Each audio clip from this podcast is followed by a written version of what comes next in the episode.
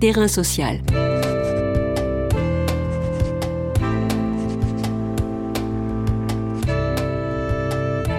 Hugues Chevarin. François Gemène. François Gemène, spécialiste des questions de géopolitique de l'environnement, pose la question dans son dernier ouvrage de savoir à quoi rime la fermeture des frontières en Europe et à qui profite la crise des migrants. De l'incendie du camp de la Moria sur l'île de Lesbos, au naufrage à répétition d'embarcations de fortune en Méditerranée, de l'arrêté d'interdiction de servir des repas aux migrants de Calais, aux récentes annonces d'Ursula von der Leyen, Terrain social interroge la question migratoire. Terrain social. Bonjour François Gemène, vous publiez On a tous un ami noir pour en finir avec les polémiques stériles sur les migrations chez Fayard. Quelles sont les raisons qui vous ont poussé à écrire ce livre?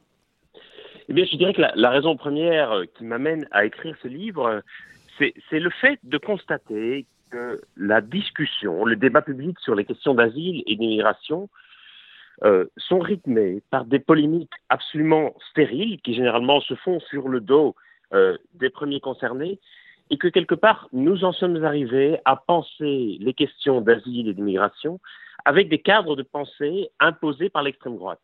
Euh, comme si en quelque sorte nous ne parvenions plus à questionner véritablement le sens de ces polémiques ou la raison d'être de ces questions, et comme si, euh, au fond, la raison nous avait quittés, comme si nous ne raisonnions plus qu'en termes idéologiques, euh, et comme si nous étions incapables de voir comment organiser pragmatiquement l'émigration et l'asile. Et donc, ce livre essaie quelque part un peu de recentrer le débat à partir d'observations de terrain, à partir des résultats de la recherche et de le désidéologiser en quelque sorte pour que la raison revienne dans ce débat. Et j'espère aussi que euh, ça fera taire un certain nombre de polémiques assez stériles et inutiles qui, qui, jalonnent le débat sur ces questions. On peut dire que l'actualité euh, récente euh, est euh, particulièrement exemplaire. J'en veux pour preuve l'incendie euh, du camp de Moria, la question du camp à Calais et les récentes déclarations d'Ursula von der Leyen sur l'abandon du règlement de Dublin. Alors, cette déclaration, ces déclarations de la présidente de la Commission européenne, vont-elles changer quoi que ce soit dans la situation des migrants en Europe? Non, malheureusement, j'ai peur que ces annonces de la Commission européenne ne soient qu'une nouvelle fuite en avant et un nouvel épisode où les gouvernements se défaussent de leurs responsabilités en essayant d'externaliser le plus possible les questions d'asile, en essayant de garder les demandeurs d'asile et les migrants aux frontières de l'Europe, ce qui risque malheureusement de provoquer de nouveaux camps de Moria. Il y a quelque chose d'assez scandaleux à ce que cette annonce ait été avancée d'une semaine suite à l'incendie du camp de Moria, alors qu'elle risque en réalité euh, d'en provoquer de nouveaux, puisque la logique qui est annoncée par la Commission européenne, c'est vraiment une logique où l'on va essayer de garder les demandeurs d'asile le plus possible aux frontières extérieures de l'Union européenne, y compris en coopérant avec des pays tiers. Et, et, malheureusement, ça fait plus de 20 ans que cela dure. Ça fait plus de 20 ans que les pays européens ne parviennent pas à s'accorder sur une politique commune en matière d'asile et d'immigration. Et donc, faute de trouver un accord en leur sein, c'est une fuite en avant vers l'extérieur, vers les frontières extérieures et, et vers des pays tiers. Le résultat de tout ça, malheureusement, est catastrophique, avec d'abord une crise humanitaire qui continue en Méditerranée, avec plus de 35 000 morts depuis le début des années 90, dont déjà 625 cette année. Et surtout, il y a aussi une crise politique majeure au sein de l'Union européenne, où on voit que ce dossier est désormais devenu un dossier explosif, qui malheureusement fait reculer sans cesse le droit d'asile et les droits de l'homme dans l'Union européenne. Alors, avant d'en arriver, euh, on va dire, à, aux questions internes à l'Europe, euh, que recouvre le pacte avec la Turquie d'Erdogan? Alors, le pacte avec la Turquie est, repose sur un principe assez simple.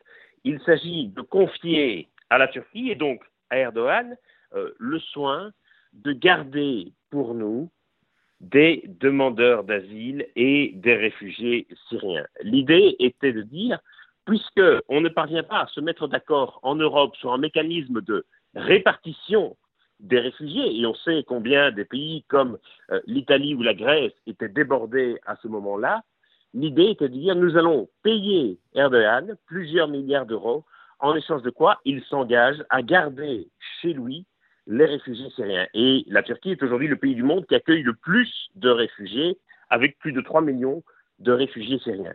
Mais, mais ce faisant, nous lui donnions aussi un levier de chantage considérable, puisque pour exercer une pression sur l'Union européenne, il lui suffit de relâcher à chaque fois quelques milliers de réfugiés. C'est notamment ce qui s'est passé en mars dernier, lorsqu'il a relâché des milliers de réfugiés à la frontière grecque pour exiger de l'Union européenne un soutien plus fort euh, dans, dans, la guerre. Euh, récemment, s'est réuni le groupe de Visegrad en présence de euh, Ursula von der Leyen. Y a-t-il une complaisance de la part de l'Europe envers ces quatre pays que sont, je rappelle, la Pologne, la Hongrie, la Tchéquie et la Slovaquie? Je, dirais qu'il y a davantage qu'une complaisance. Il y a une sorte de soumission de la part de l'Union européenne vis-à-vis de ces quatre pays et singulièrement de la Hongrie, qui est vraiment le pays le plus en pointe sur cette question et le plus rétif à l'accueil des migrants et des réfugiés. Quand on regarde le nouveau pacte sur la migration et l'asile qui était annoncé par la, Commission européenne euh, il y a quelques jours, on a presque l'impression que ce pacte a été écrit directement par Viktor Orban et sert surtout ses intérêts, notamment parce qu'il n'impose à aucun État membre d'accueillir des demandeurs d'asile sur son territoire, mais qu'il va même plus loin et qu'il leur propose de participer directement aux expulsions s'ils ne souhaitent pas en accueillir. Et donc il n'y a aucun doute que Viktor Orban se saisira de cette question et que ça confortera sa position. Je pense vraiment qu'avec ce pacte, euh, l'Union européenne fait un très mauvais calcul en cédant aux pays du groupe de Visegrad, à la fois parce que ça ne va rien résoudre de la crise actuelle et que cela va au contraire renforcer des gouvernements de plus en plus nationalistes et de plus en plus autoritaires à l'est de l'Europe. Alors, j'aimerais en venir maintenant à la France. Donc la France dans tout cela a-t-elle une politique migratoire à la hauteur des prétentions du pays des droits de l'homme?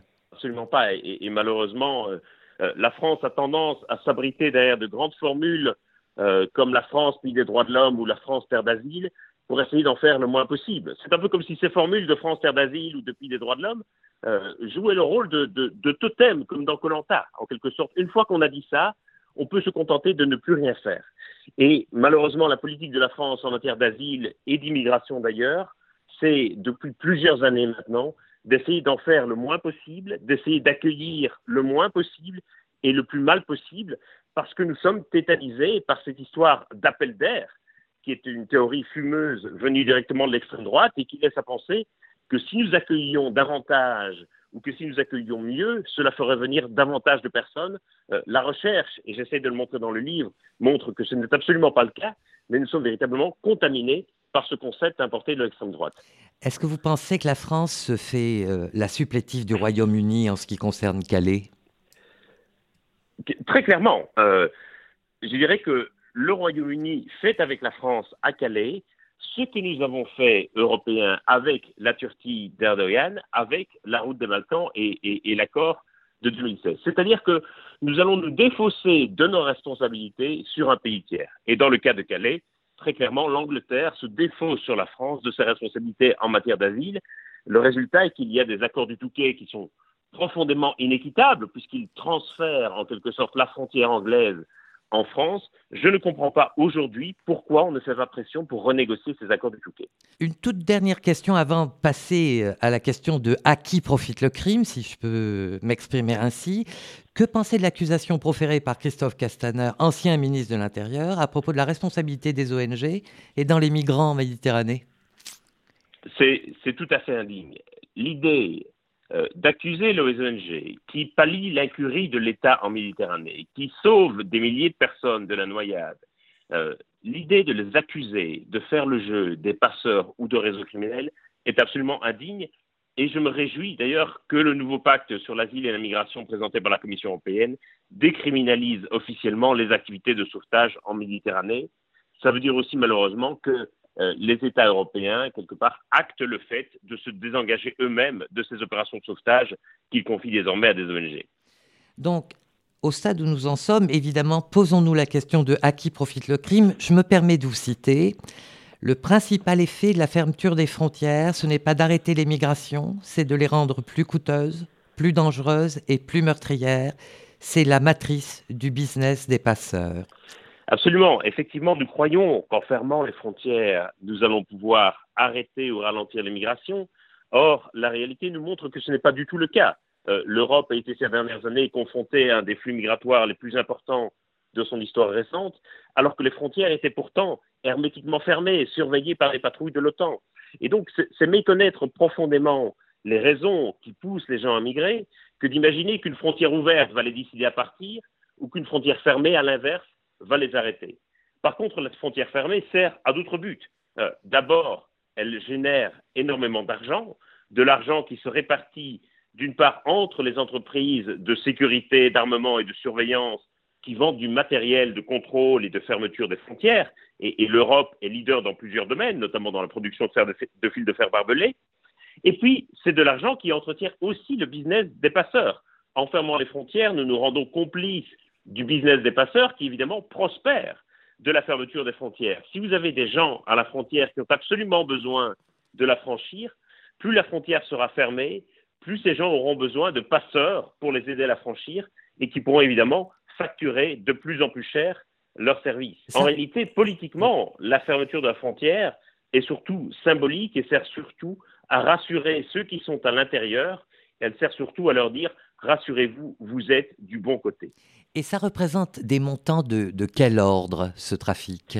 Tant pour les ah, entreprises que pour les passeurs Ça représente des montants de plusieurs milliards d'euros. Aujourd'hui, euh, le business des passeurs, c'est-à-dire le, trafic finalement de migrants, représente le troisième trafic illégal le plus rentable au monde en termes de chiffre d'affaires, derrière le trafic d'armes et le trafic de drogue, avec cette caractéristique, pour le dire cyniquement, qui le rend euh, si attractif pour les criminels, c'est qu'avec les migrants, contrairement aux armes et à la drogue, si vous perdez la marchandise, personne ne vient ensuite vous la réclamer.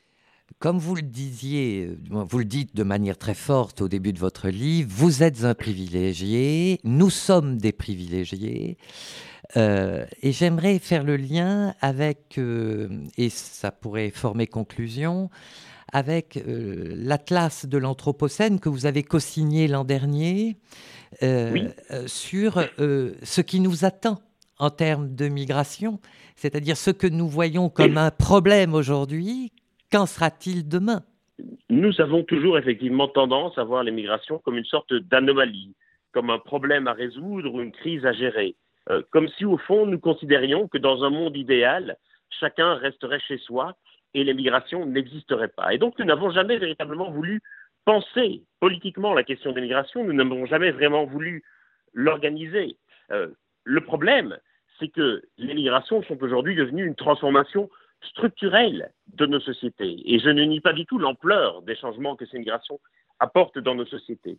Mais nous sommes toujours dans une optique où nous essayons de résister aux migrations, de les contrôler, de les juguler, alors que le mieux que nous pourrions faire serait en réalité de les organiser. Et donc je plaide pour que nous acceptions les migrations comme une transformation structurelle de nos sociétés, qui vont évidemment s'amplifier sous l'effet de l'accroissement des inégalités ou sous l'effet du changement climatique, qui est aujourd'hui devenu un des premiers facteurs de migration dans le monde. Et donc, face à ces différents facteurs qui vont déterminer les migrations, il faut absolument que nous les considérions comme une transformation structurelle et que nous essayions de réfléchir posément, de façon apaisée, à la meilleure façon de les organiser Tant que nous essaierons d'y résister, ce sera une entreprise vouée à l'échec. Merci François Gemène. Vous êtes membre du GIEC, groupe d'experts intergouvernemental sur l'évolution du climat, chercheur à l'Université de Liège, enseignant à Sciences Po Paris et Grenoble. Vous co-dirigez l'Observatoire sur le climat mis en place par le ministère des Armées. Votre dernier livre, On a tous un ami noir, pour en finir avec les polémiques stériles sur l'immigration, paraît aux éditions Fayard. Terrain social.